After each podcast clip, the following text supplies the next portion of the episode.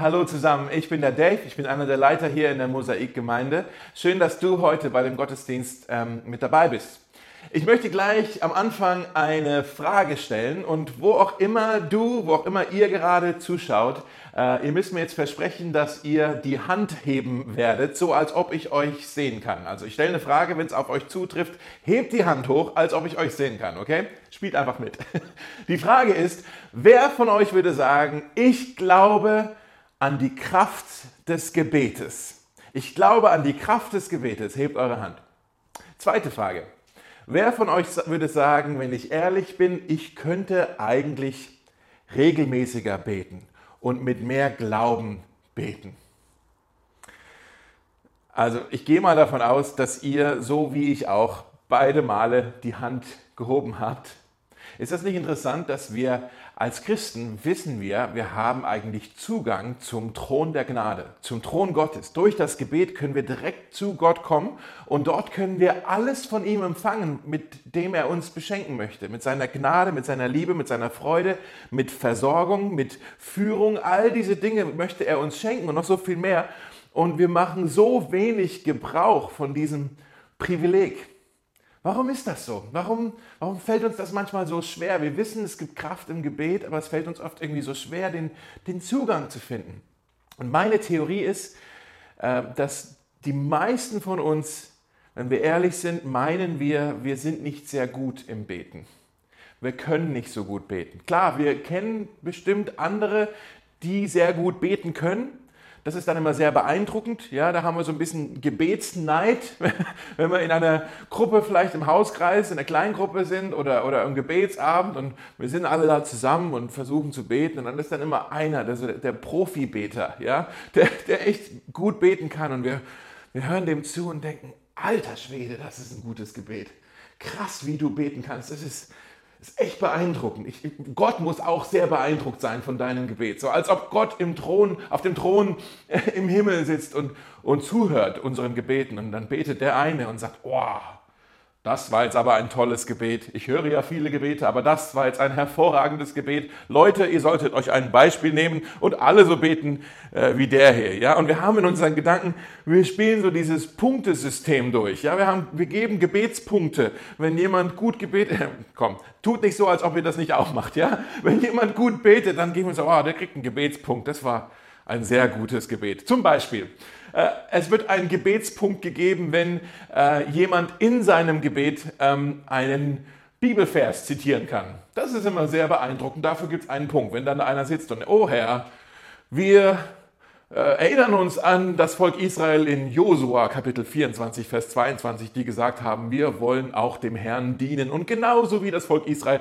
wollen wir uns auch dir zur Verfügung stellen. Und wir sind, wow, krass, Josua 24, ich weiß gar nicht, ob ich das Kapitel je gelesen habe. Du zitierst hier Josua 24, dafür gibt es einen Gebetspunkt. Ja? Oder wir haben einen Gebetspunkt für jemand, wenn ganz viel äh, geistlich irgendwas passiert, ja, so über auf der in der unsichtbaren Welt, wenn jemand sagt so, oh Herr, wir äh, legen jetzt dem Teufel die Ketten an in Jesu Namen und wir, wow, wir legen dem Teufel die Ketten an, das ist ein Gebet, dafür kriegst du einen Punkt. Oder Gebetspunkte gibt es auch, wenn die anderen im Raum äh, Zustimmung haben für das Gebet. Ne? Wenn, wenn da jemand betet und dann die anderen sagen, mhm. oder ja, Jesus, oh, da gibt's, von allen kriegst du gerade Punkte für dein tolles Gebet. Äh, und vielleicht denke ich jetzt, dein Gebet ist eigentlich ziemlich belanglos, ziemlich langweilig. Du betest für deine Katze. Total langweilig. Aber der, der da drüben sagt, oh ja, Herr, für die Katze. Und boah, du kriegst einen Punkt für deine Katze? Nicht schlecht, echt beeindruckend. Und wir, wir spielen so diese Spiele durch im, im, im Gebet, wir vergleichen. Und je mehr die anderen gut beten können, desto mehr denke ich, oh nee, aber meine Gebete, boah, ich, ich kann das nie so, ich, ich kann das gar nicht so richtig formulieren. Und äh, meine Gebete, die, die langweilen mich, die müssen Gott wahrscheinlich auch langweilen und äh, ich kriege das nicht hin, ich bin ein Gebetsversager. Und ich glaube, die Wurzel hinter all dem, ich mache ein bisschen Spaß, merkt ihr schon, ne? aber die Wurzel hinter all dem ist, dass wir unsere Gebete, unsere Gebete sind oft zu, zu sicher, zu vorhersehbar, zu banal fast. Ne? So, segne Vater diese Speise uns zur Kraft und dir zum Preise ah, jetzt habe ich wieder gebetet. Habe ich mir eigentlich zugehört? Ach, weiß auch nicht. Aber Herr, segne jetzt diesen Burger. ja? Ähm, oder äh, wir beten irgendwie so, Herr, sei heute bei uns. Hm. Oder oder wir beten für das Parkplatzwunder. Ja? Wir suchen einen Parkplatz und irgendwie, wenn das bei dir in deinem Kiez auch so ist, dass es keine Parkplätze gibt. Bei uns, wir singen ja mittlerweile unser Parkplatzlied. Als ganze Familie im Auto sitzen wir. Wir haben ein altes Lobpreislied. Vielleicht kennt ihr das Gieße Ströme des lebendigen Wassers. Kennt ihr doch, das ist aus den 90ern. Wir haben das umgedichtet, das ist unser Parkplatzlied. Ja? Wir fahren dann, suchen nach Parkplätzen und dann singen wir. Oh Herr, Schenk uns heute einen Parkplatz direkt vor der Tür. Oh Herr, mach ihn frei. also, und dann kommt dann das Parkplatzwunder und dann sagen wir, schauen wir uns an, sagen, Mensch, der Herr ist aber wieder treu. Und das ist unser Gebetsleben und kein Wunder schläft es irgendwann ein, kein Wunder ist es langweilig, kein Wunder fühlt es sich trocken an. Vielleicht, ich weiß, ich habe ein bisschen Spaß gemacht, ein bisschen spitz, aber vielleicht merkst du, da ist ein bisschen Wahrheit dahinter. Es fällt uns oft schwer zu beten oder den Zugang zu finden zum Beten. Wir wissen, es ist Kraft im Gebet, aber wir tun uns schwer damit. Heute fangen wir eine neue Predigtreihe an. Die Predigtreihe heißt ganz schön dreist. Und wir schauen uns bewusst ein paar Gebete aus der Bibel an, die eigentlich ganz schön dreist sind. Wenn wir uns das anschauen, was da gebetet wird, das ist ganz schön mutig, ganz schön ja, mutig von jemandem, der so zu beten, ganz schön dreist. Gebete aus der Bibel, die sind teilweise äh, ganz kurze Gebete, manchmal nur ein, ein halber Satz oder so. Und wenn wir da, das nicht, da nicht Pause machen, dann, dann lesen wir darüber weg und wir merken gar nicht, oh, da ist etwas sehr Kurzes, aber etwas sehr Kraftvolles in diesem Gebet. Und deshalb wollen wir uns ganz bewusst ein paar dieser ganz kurzen Gebete äh, in den nächsten Wochen anschauen und schauen, okay, was, was lehren uns diese Gebete über das Gebet, aber noch viel mehr äh, hoffe ich, dass wir dahin kommen, dass wir merken, diese Gebete laden uns alle ein, ein neues Gebetsabenteuer zu erleben, dass wir diese Gebete auch beten. Mehr noch als Segne Vater diese Speise oder Herr schenk uns einen Parkplatz, sondern wenn wir diese Gebete beten, ich glaube wirklich, diese Gebete, wenn wir uns alle auf diese Reise einlassen, wenn du dich auf diese Reise einlässt, das kann dein Gebetsleben verändern. Dein Gebetsleben wird von etwas Trockenem zu einem Abenteuer werden. Und das haben wir die nächsten Wochen vor. Ich glaube wirklich, das kann einen Ruck machen durch unsere Gemeinde hindurch. Ähm, es, es wird abgehen. Also, das erste Gebet, was wir uns anschauen wollen, ein kurzes, aber kraftvolles Gebet äh, finden wir im Alten Testament im Buch Samuel, dem ersten Buch Samuel. Das Buch Samuel wurde benannt nach einem Mann, der hieß Samuel. Und als er noch ein Junge war, im Alter von zwölf Jahren, äh, hat er schon im Tempel äh, gedient, einem älteren Priester namens Eli. Und eines Nachts ist Folgendes passiert. Schaut mal hier, unser Bibeltext 1 Samuel Kapitel 3. Da steht, in der Zwischenzeit diente der junge Samuel, wie gesagt, er war so zwölf Jahre alt, dem Herrn, indem er Eli half. Damals waren Botschaften vom Herrn selten und Visionen kamen nicht häufig vor. Eines Nachts hatte sich der inzwischen fast blinde Eli gerade an seinen Platz schlafen gelegt. Die Lampe Gottes war noch nicht erloschen und Samuel schlief im Heiligtum des Herrn, wo die Bundeslade stand. Auch nicht schlecht, wenn man dort sein Bett hat. Ähm, dort bei der Bundeslade. Plötzlich rief der Herr, Samuel. Äh, hier bin ich, antwortete Samuel, und er sprang auf und lief zu Eli. Hier bin ich, du hast mich gerufen? Ich habe dich nicht gerufen, antwortete Eli. Leg dich wieder hin. Und Samuel ging und legte sich wieder hin. Da rief der Herr noch einmal, Samuel. Wieder sprang Samuel auf und lief zu Eli. Hier bin ich, sagte er. Du hast mich gerufen. Ich hatte dich nicht gerufen, mein Sohn, sagte Eli. Leg dich doch wieder hin. Samuel erkannte den Herrn noch nicht, denn er hatte noch nie eine Botschaft vom Herrn erhalten. Deshalb rief der Herr ihn ein drittes Mal. Und wieder sprang Samuel auf und lief zu Eli. Hier bin ich. Du hast mich gerufen. Und das ist eigentlich ein bisschen eine komische Situation hier. Samuel, der zwölfjährige Junge, er schlummert hier äh, in seinem Bettchen neben der Bundeslade im Haus des Herrn und dann hört er diese Stimme, Samuel. Und er kennt die Stimme noch nicht und dann geht er zu Eli. Er dachte, ja, vielleicht braucht der alte Mann irgendetwas. Er ist ja fast blind, vielleicht braucht er irgendwie Hilfe. Gehe ich mal zu ihm hin und sagt, Herr, äh, du hast mich gerufen, Eli. Und Eli sagt, nee, ich habe dich nicht gerufen. Geh wieder ins Bett. Und dann passiert es ein zweites Mal. Samuel geht zu ihm. Du hast mich gerufen. Ich habe dich nicht gerufen. Und ich kann mir vorstellen, dass mit jedem Mal dieser alte Eli immer genervter wurde, weil hier dieser zwölfjährige Teenager ja immer wieder zu ihm kam, um ihn nachts aufzuwecken. Ja, und er war genervt. Und, und dann beim dritten Mal, dann sagt Eli, und da steht jetzt zwar nicht äh, genauso im Bibeltext drin, aber ich stelle mir vor, dass es so war. Samuel kam ein drittes Mal äh, zu Eli und sagt, Herr, du hast mich gerufen. Und Eli sagt, Samuel, warum wächst du mich ständig auf? Ich habe dich nicht gerufen, ich will hier selber gerade schlafen. Es sind nur du und ich hier beide im Haus des Herrn. Es kann dich sonst niemand gerufen haben, du hörst Stimmen. Und der Samuel sagt, aber Herr, ich bin mir sicher, dass mich jemand gerufen hat. Samuel, Samuel, es kann nicht sein, Samuel. Es sind nur du und ich, wir beide hier im Hause des Herrn.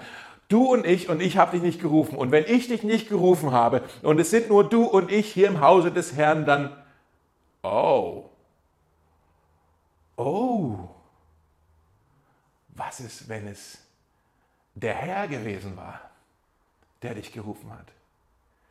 Seht ihr, in dem Text steht, dass zu diesem Zeitpunkt, in diesen Tagen, äh, waren die Botschaften des Herrn rar geworden.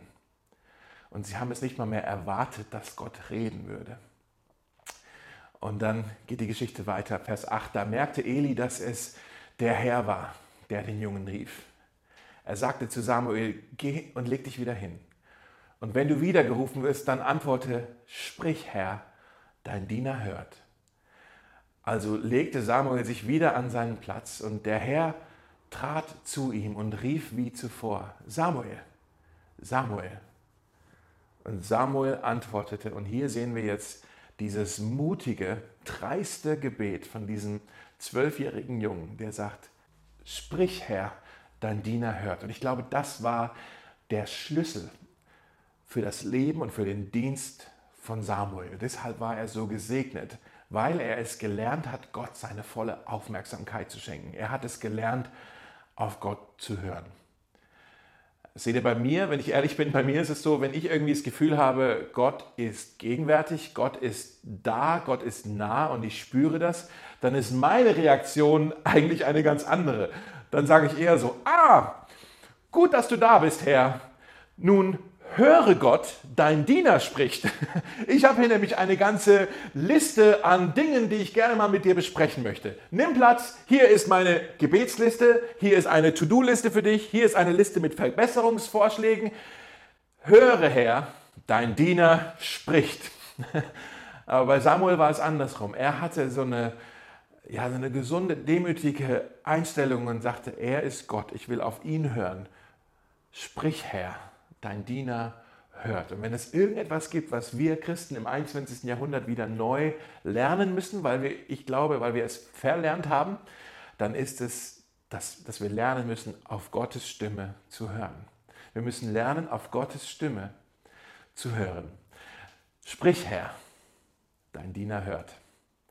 Und das äh, Krasse ist, was wirklich stark ist, dass Gott dann zu diesem zwölfjährigen Jungen im Tempel geredet hat. Er hatte eine Botschaft für ihn. Aber diese Botschaft, das, was Gott gesagt hat, war alles andere als eine leichte Botschaft. Das war nicht unbedingt schön. Das war nicht einfach für Samuel, das zu hören und aufzunehmen. Wir machen hier mal ein Bibelquiz. Viele von euch haben schon viel in der Bibel gelesen. Äh, ich möchte, dass ihr mal an alle Geschichten denkt, die euch jetzt gerade so spontan einfallen. Und ich frage euch, wie oft kam es vor in der Bibel? Denkt an alle Geschichten, die ihr irgendwie kennt. Wie oft kam es vor in der Bibel, dass Gott zu einem Menschen geredet hat und einen Auftrag für jemand hatte? Und dieser Auftrag, den Gott für diesen Menschen hatte, dieser Auftrag war leicht zu erfüllen. Wie oft kam das wohl vor? Wo Gott sagt, hey, ich möchte, dass du Folgendes tust. Und die Leute haben gesagt, ah, klar, kein Problem, Herr, mache ich gerne, machen wir sofort, easy. Denken wir mal an Noah, denken wir mal an Abraham, denken wir an Jona im Neuen Testament, denken wir an Maria, denken wir an Paulus. Kein einziges Mal hatte Gott einen Auftrag, eine Botschaft für jemand und dieser Auftrag war etwas Leichtes, etwas Komfortables, etwas, etwas Schönes zu hören. Nein, es war immer etwas, eine Herausforderung, etwas, was die Menschen gestreckt hat, etwas Anspruchsvolles. Es war nie leicht. Wenn du den Mut hast zu beten, sprich Herr, dein Diener hört und Gott fängt dann an zu dir zu sprechen, dann mach dich auf was gefasst, mach dich bereit. Gottes Wort wird dich äh, überführen, es wird dich überzeugen, es wird dich überfordern, es wird dich herausfordern, es wird dich strecken, es wird dich vielleicht auch erschrecken. Gottes Wort ist nicht unbedingt immer eine leichte Botschaft. Gottes Aufträge sind herausfordernd. Gott kommt zu Samuel und er hat ein, ein Wort, eine Botschaft für Samuel. Aber er sagt nicht zu Samuel, hey Samuel, ich wollte es dir nur sagen, ich werde mein ganzes Volk segnen. Das sagt er nicht. Er kommt auch nicht zu, zu Samuel und sagt, hey Samuel, ich weiß, du bist verknallt in das Mädchen da. Äh, ich sage dir jetzt schon mal, eines Tages werdet ihr heiraten und zwei Kinder haben und du wirst sehr viel Geld verdienen und ihr werdet sehr glücklich sein.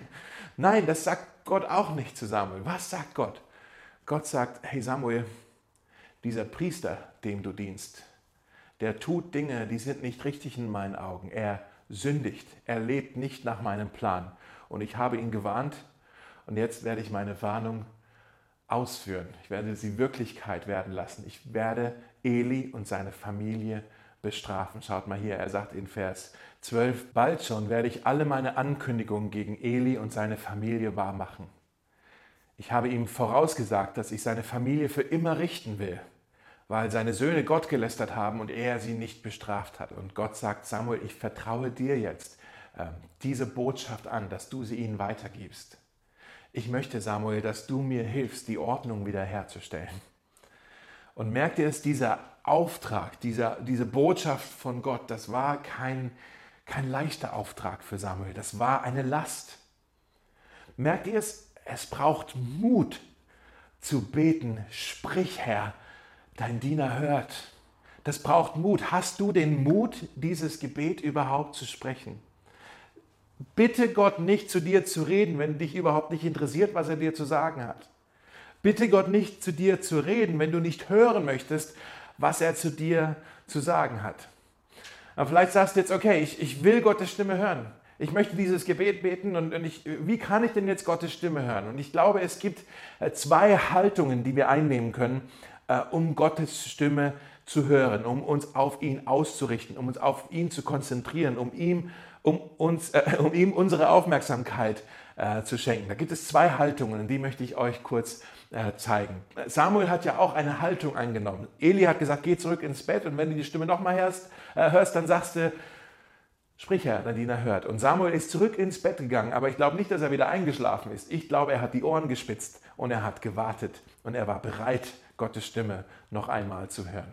Welche Haltung können wir einnehmen, um Gottes Stimme zu hören. Als erstes, schreibt das auf, als erstes sei still. Sei still, werde ruhig, werde still. Entgegen der Hektik in der Welt, entgegen all, der, all dem Tempo in dieser Welt, kämpfe darum, dass du ruhig werden kannst, dass du innehalten kannst, dass du runterfahren kannst und ganz still zu sein und dich auszuruhen in der Gegenwart Gottes. In Psalm 46 äh, äh, redet Gott darüber. Gott sagt uns, wie wir seine Gegenwart, seine Nähe erleben können. Und er sagt nicht, seid in Eile und erkennt, dass ich Gott bin. Er sagt nicht, seid beschäftigt und erkennt, dass ich Gott bin. Er sagt nicht, seid abgelenkt und erkennt, dass ich Gott bin. Er sagt nicht, seid auf Instagram unterwegs und erkennt, dass ich Gott bin. Nein, Gott sagt, Psalm 46, Vers 10, seid still. Seid still und erkennt, dass ich Gott bin. Haltet inne, haltet an, werdet still. Warum sollen wir still sein? Eine meiner Lieblingsgeschichten im Alten Testament ist die Geschichte von Elia im ersten Könige, im Buch Erste Könige, äh, Kapitel 18, 19. Ähm, da ist Elia, ähm, eigentlich, äh, eigentlich geht es ihm in dieser Situation gar nicht gut. Er ist recht verzweifelt, er ist äh, am Ende, er hat einen großen Hunger danach, eine Sehnsucht danach. Es zehrt ihn wirklich, Gottes Stimme zu hören. Er braucht eine Ermutigung, er braucht eine neue Ausrichtung, eine Bestätigung von Gott, dass Gott ihn nicht vergessen hat. Denn ähm, Elia zu dem Zeitpunkt, er hat eigentlich Gott gedient, er hat sogar den, den großen Altar von dem Götzen Baal hat er zerstört. Und jetzt haben sich aber alle gegen ihn gewandt. Und er hat das Gefühl, die ganze Welt ist gegen ihn. Und er rennt um sein Leben. Er versteckt sich in irgendeiner Höhle. Und er hat Sehnsucht danach. Gott, hast du mich auch vergessen? Gott, bist du auch gegen mich? Und im 1. Könige 19 steht es so. Als Elia dort stand, da zog der Herr vorüber und ein gewaltiger Sturm traf den Berg. Es war ein heftiger Sturm, der die Berge teilte und die Felsen zerschlug. Doch der Herr war nicht im Sturm. Nach dem Sturm bebte die Erde, doch der Herr war nicht im Erdbeben. Und nach dem Erdbeben kam ein Feuer, doch der Herr war nicht im Feuer. Und danach hörte Elia ein sanftes Flüstern. Elia verhüllte sein Gesicht mit seinem Mantel. Er ging zurück zum Eingang der Höhle und blieb dort stehen. Und die Stimme sprach, was tust du hier, Elia? Und seht ihr, ich habe mich so oft gefragt, das hat mich echt verwirrt, warum Gott zu Elia flüstert. Warum hat sich Gott nicht auf eine viel dramatischere Art und Weise gezeigt. Warum hat er sich nicht kraftvoller offenbart? Elia zu diesem Zeitpunkt hatte so eine Sehnsucht danach, von Gott irgendeine Bestätigung zu bekommen, dass Gott immer noch stark war, dass Gott immer noch mächtig war, kraftvoll war, treu war. Und da steht, dass ein Sturm aufkam. Und ich denke, wenn ich Gott gewesen wäre, wäre das eine sehr kraftvolle Art und Weise gewesen, um Elia zu zeigen, dass ich immer noch stark bin und mächtig bin. Aber da steht, der Herr war nicht in dem Sturm. Und dann gab es ein Erdbeben. Und ich denke, Mensch, das wäre wirklich ein starkes Statement gewesen, wenn Gott in dem Erdbeben gewesen wäre. Aber da steht, der Herr war nicht in dem Erdbeben. Und dann steht da, dass ein Feuer kam. Und Elia, er liebte ja das Feuer. Er hat gerade den Altar des Götzen Baal mit dem Feuer des Herrn zerstört. Das wäre doch eine super Möglichkeit gewesen, um Elia daran zu erinnern, dass das Feuer des Herrn noch immer kraftvoll ist. Aber da steht, der Herr war nicht in dem Feuer. Warum hat Gott in einem Flüstern, im Flüsterton zu Elia gesprochen. Und dann ist es mir irgendwann aufgefallen, Gott flüstert still, weil er uns so nahe ist. Gott flüstert, weil er uns so nahe ist. Er muss nicht schreien aus der Ferne, er flüstert, weil er uns so nahe ist. Hast du dir schon mal gefragt, warum all die äh, Entmutigungen und die Anklagen, warum sie immer so laut erscheinen und im Vergleich dazu die Stimme Gottes so sanft, so leise, so flüsternd erklingt. Der Grund ist, Gott muss nicht schreien, weil er uns so nahe ist. Der Feind, er ruft aus der Ferne all die Lügen, all die Anklagen, all die Entmutigungen, all die all die Einschüchterungen. Aber Gott ist nahe und er flüstert. Was tust du hier, Elia? Was machst du hier eigentlich? Wie lange noch willst du dich in dieser Höhle verstecken? Was tust du hier? Wie lange noch willst du dich weigern, der Person zu vergeben, die dich verletzt hat? Was tust du hier? Wie lange noch, wie viele Nächte willst du nachts noch wach liegen, weil du dich mit Sorgen quälst und du vergessen hast, dass ich aus meinem Reichtum dich mit allem versorgen kann, was du brauchst. Gottes Stimme ist nah. Ich werde jetzt aufhören zu flüstern, weil es langsam ein bisschen komisch wird. Gottes Stimme ist nah. Und deswegen ist sie so sanft und so leise. Aber wir müssen still werden, ruhig werden und alles andere ausschalten, ausblenden, um Gottes Stimme zu hören und sie wahrzunehmen. Und jetzt sagst du, okay, werde ich dann auch, so wie Elia, Gottes Stimme in einem Flüstern hören? Werde ich das also mit meinen Ohren, kann ich mit meinen Ohren Gott hören? Vielleicht. Bei mir in meinem Leben kam das vielleicht erst ein oder zweimal vor, dass ich wirklich das Gefühl hatte, ich hatte jetzt hörbar Gottes Stimme in meinen Ohren. Aber ich würde trotzdem sagen, dass ich ständig Gottes Stimme höre, dass Gott ständig zu mir redet auf ganz unterschiedliche Arten und Weisen. Ich möchte euch vier Dinge nennen, wie Gott zu uns redet. Erstens, schreibt euch das schnell auf. Erstens, Gott spricht durch sein Wort.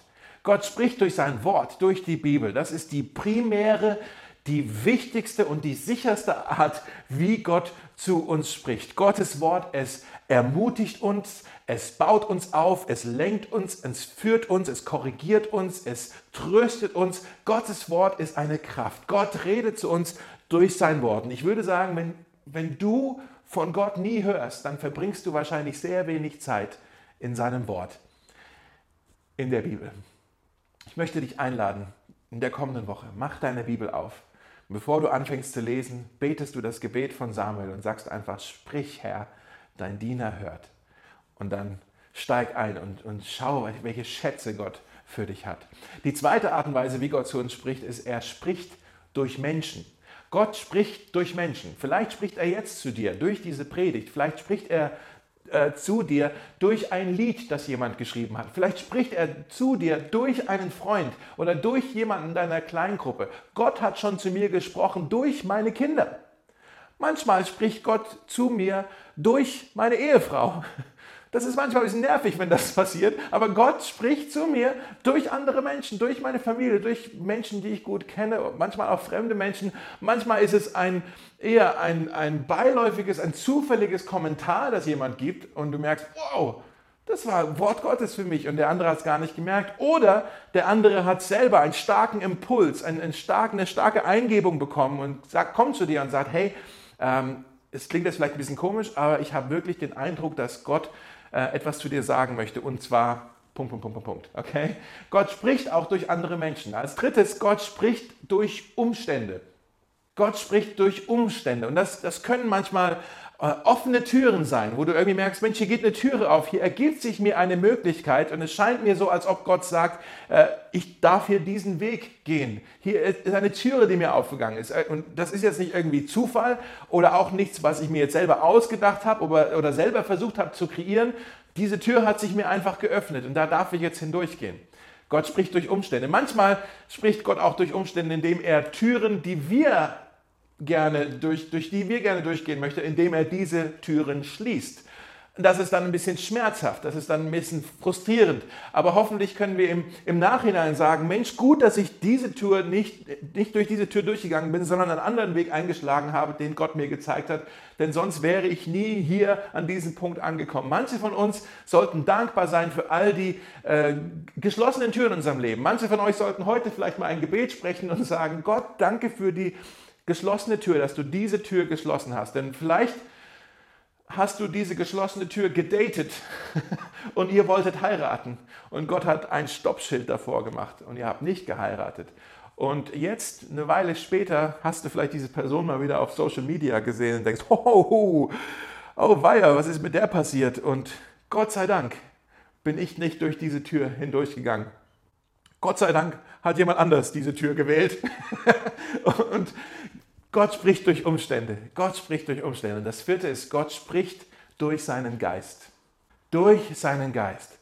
Wenn du Christ wirst, wenn du ein Jesus-Nachfolger bist, dann wirst du geistlich neu gemacht. Das heißt, das ist jetzt schwer zu erklären, aber dein Geist kann mit dem Geist Gottes kommunizieren. Da ist eine Verbindung, eine Connection. Und ähm, wie gesagt, das ist schwer zu erklären, das wird man erlebt haben, aber wenn, wenn du dann Gott um etwas bittest, dass er zu dir spricht, dass er dir den nächsten Schritt zeigt, dass er dich führt, dass er dich leitet, auf einmal hast du die seltsamsten Eingebungen, wo du denkst, wo kommt das denn jetzt her? Das hätte ich ja nie mir selber erdacht.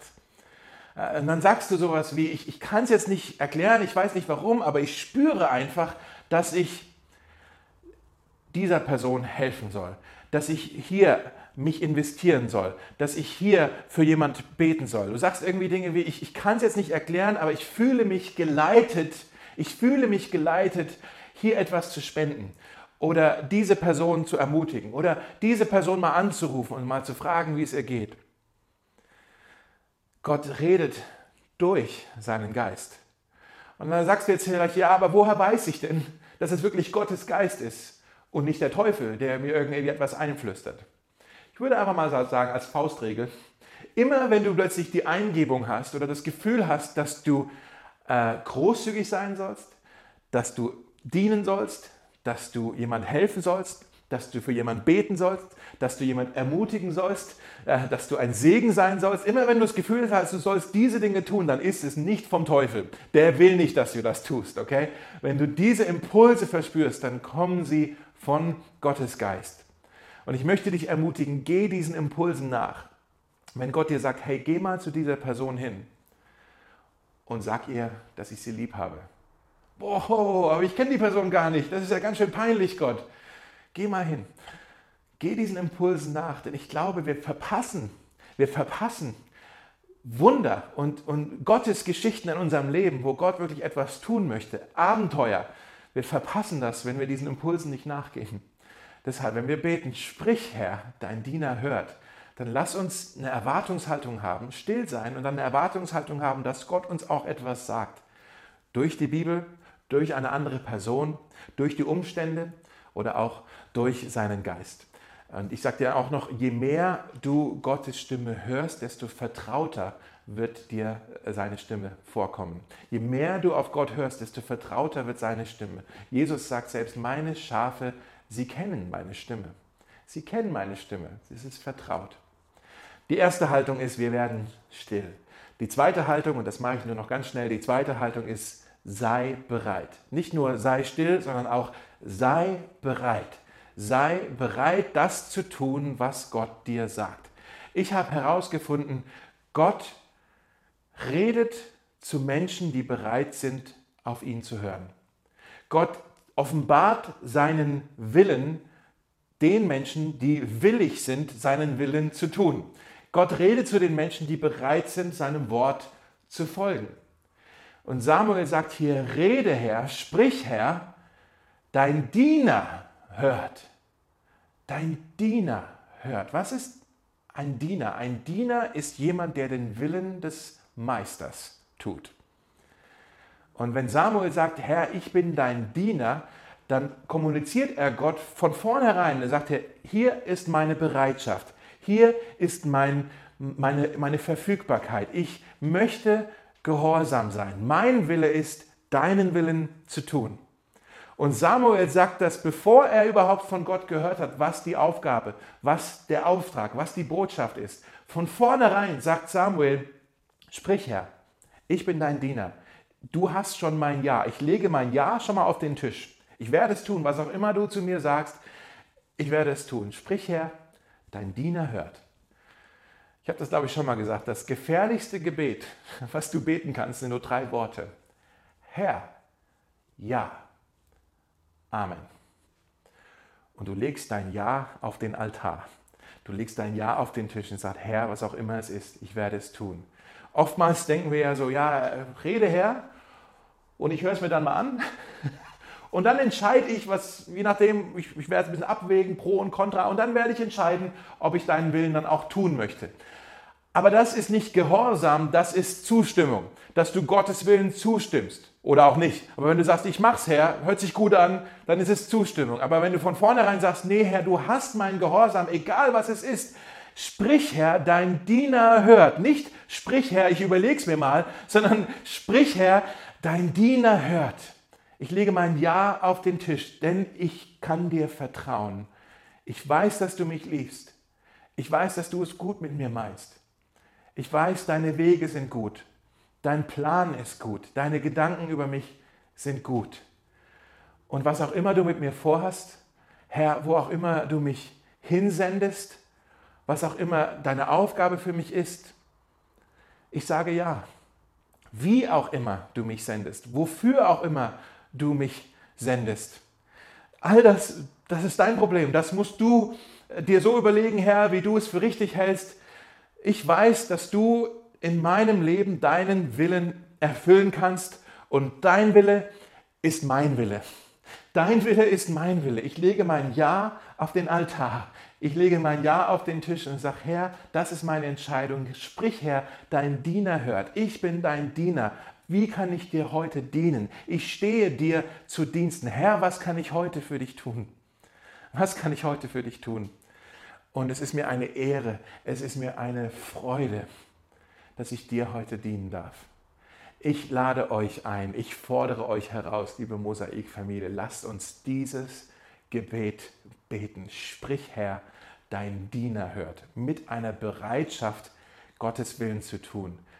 Als Kollektiv, dass wir sagen, sprich, Herr, deine Gemeinde, deine Diener, wir hören. Was hast du für uns was hast du mit uns vor? Was möchtest du mit uns tun? Was möchtest du durch uns tun? Hier im 21. Jahrhundert, im Jahr 2020, das so verrückt ist, in dieser Stadt Berlin, die so verrückt ist. Herr, was hast du mit uns vor? Sprich, Herr, deine Diener hören.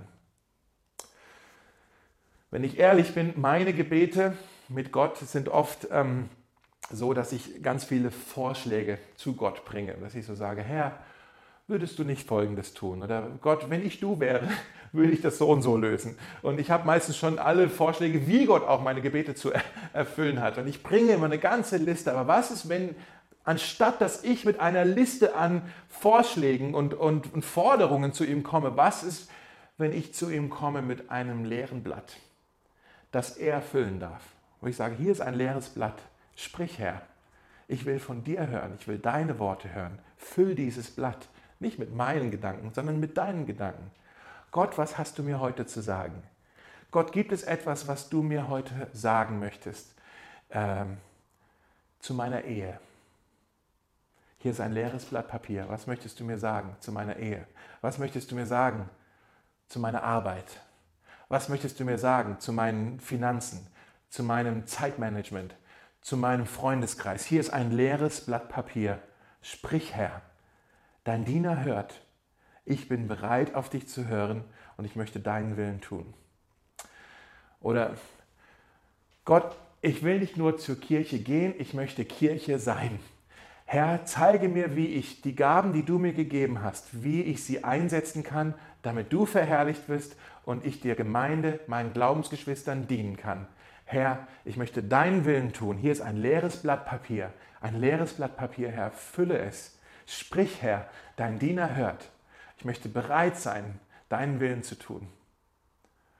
Oder du sagst, Gott, gibt es irgendjemand in meinem Umfeld oder vielleicht auch eine fremde Person, die du durch mich ermutigen möchtest?